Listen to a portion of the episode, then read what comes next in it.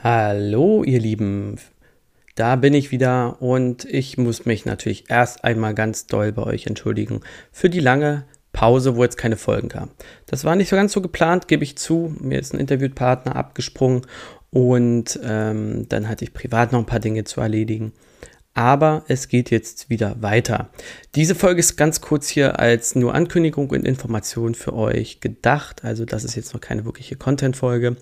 Aber sobald das neue Intro, und da ist schon die erste Neuigkeit, äh, erscheint, äh, oder ich das bekomme, das bekomme ich vielleicht jetzt heute, wo die Folge online geht, dann folgt die nächste Folge auch gleich. Dann lade ich euch eine neue Folge hoch.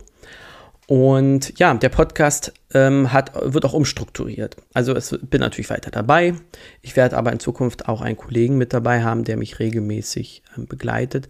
Aber das Ganze soll eben jetzt nicht mehr Endboss Versicherung, sondern Finanznachhilfe-Podcast heißen.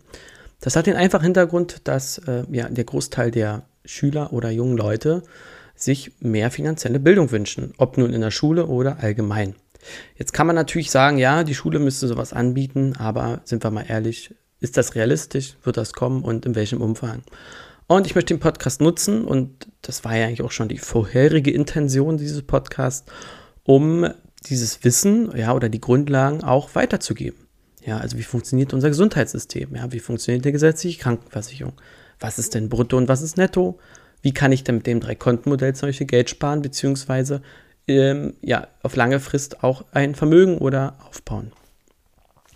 Und deswegen ähm, hat es ein bisschen gedauert, äh, zu gucken, wie plane ich das, wie strukturiere ich das.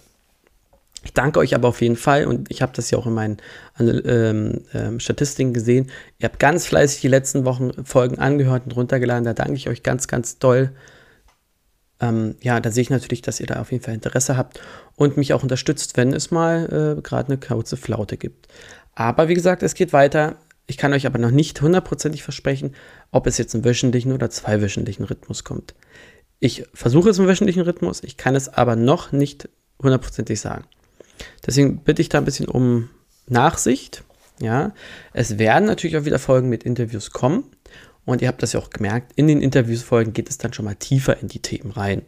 Ja, das ist nicht schlimm. Ja, wen das interessiert, ist natürlich super. Wen das nicht interessiert, dann kann das natürlich gerne überspringen.